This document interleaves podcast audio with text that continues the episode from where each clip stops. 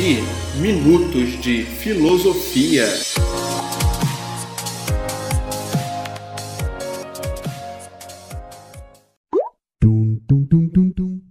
E aí galera, eu sou o Kleber Farias e quero te convidar para bater um papo sobre os principais temas da filosofia. Vem comigo! E aí pessoal, vamos falar um pouco mais sobre a política de Aristóteles?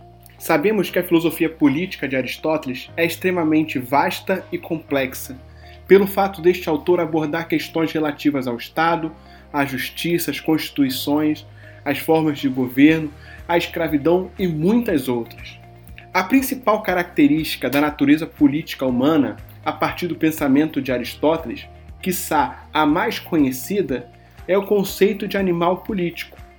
O homem é um animal racional que fala, pensa e que, além disso, tem a necessidade natural de conviver em sociedade. Neste sentido, podemos afirmar que a proposta da política aristotélica contraria a tese liberal moderna de que o indivíduo é mais importante do que a sociedade. Aristóteles argumenta que a polis tem precedência sobre cada um dos indivíduos, uma vez que, isoladamente, o indivíduo não é autossuficiente, pois a falta de um indivíduo não é determinante para a vida da polis, da cidade. E ainda, o indivíduo só pode se desenvolver integralmente por intermédio da vida em sociedade. Por isso, Aristóteles afirma que o todo deve necessariamente ter precedência sobre as partes, e o Estado, por conseguinte, deve ser superior a cada um dos indivíduos. Dessa forma, não só o fundamento da existência do homem pode ser pensado na sociedade, na ordem natural das coisas, uma vez que deve ser colocado forçosamente antes das partes. O Estado se coloca antes da família e antes de cada indivíduo, pois o bem comum é superior ao bem individual. A coletividade suplanta o particular.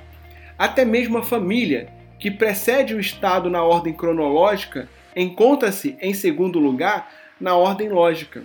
Desse modo, podemos compreender que o indivíduo, enquanto um ser, quando é isolado, não é autossuficiente e por isso ele o é como parte relacionada com um conjunto, ou seja, com o Estado.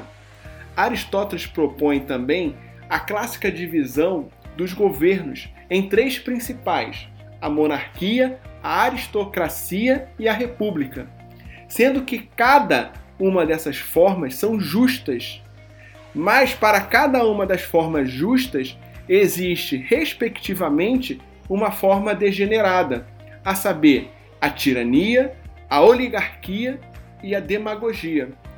Partindo do princípio de que o fim do Estado é facilitar o alcance do bem comum, Aristóteles considera duas formas possíveis de governo: as justas e as injustas. Constituições justas são aquelas que servem ao bem comum e não só aos interesses dos governantes. Estas são a monarquia, isto é, o comando de um só que cuida do bem de todos, a aristocracia, isto é, o comando dos virtuosos, dos melhores, que cuidam do bem de todos sem se atribuir nenhum privilégio a si. A república, isto é, o governo popular que cuida do bem de toda a cidade. Ao contrário, as constituições injustas são aquelas que servem aos interesses dos governantes e não ao bem comum.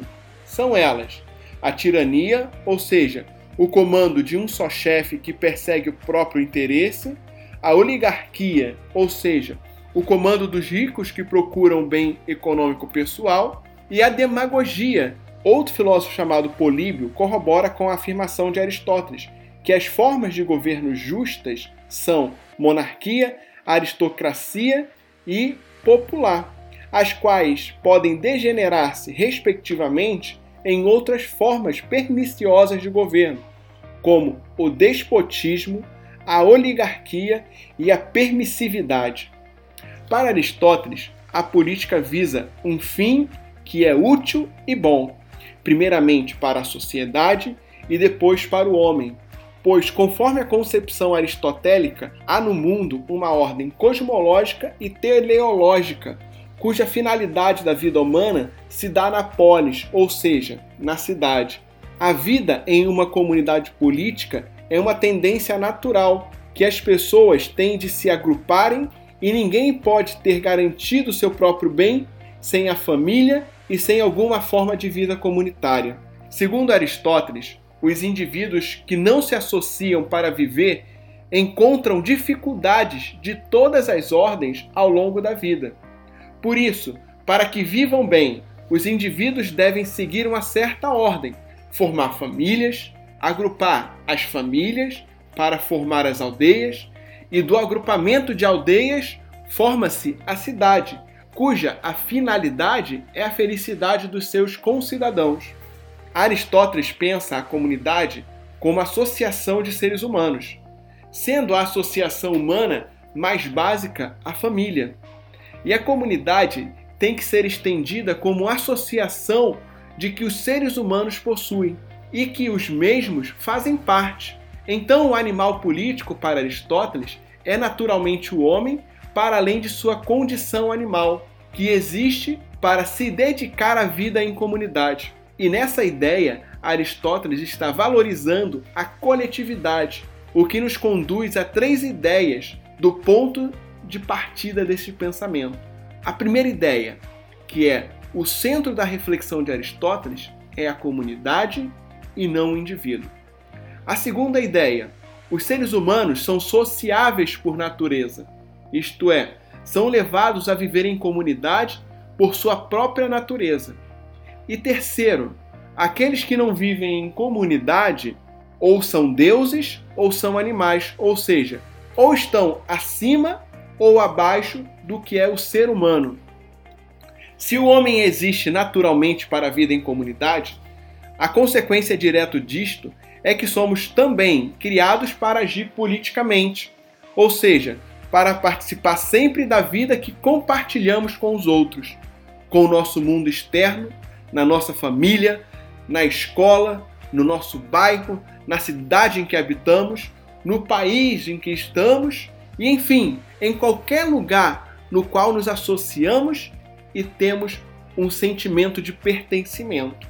Para Aristóteles, alguns homens são nascidos para a liberdade, outros, contudo, são nascidos para a escravidão. Essa divisão justifica-se porque os homens que são incapazes de se governarem deviam ser dominados. Isto é, Aristóteles tenta provar com razões de índole prática a utilidade da escravidão.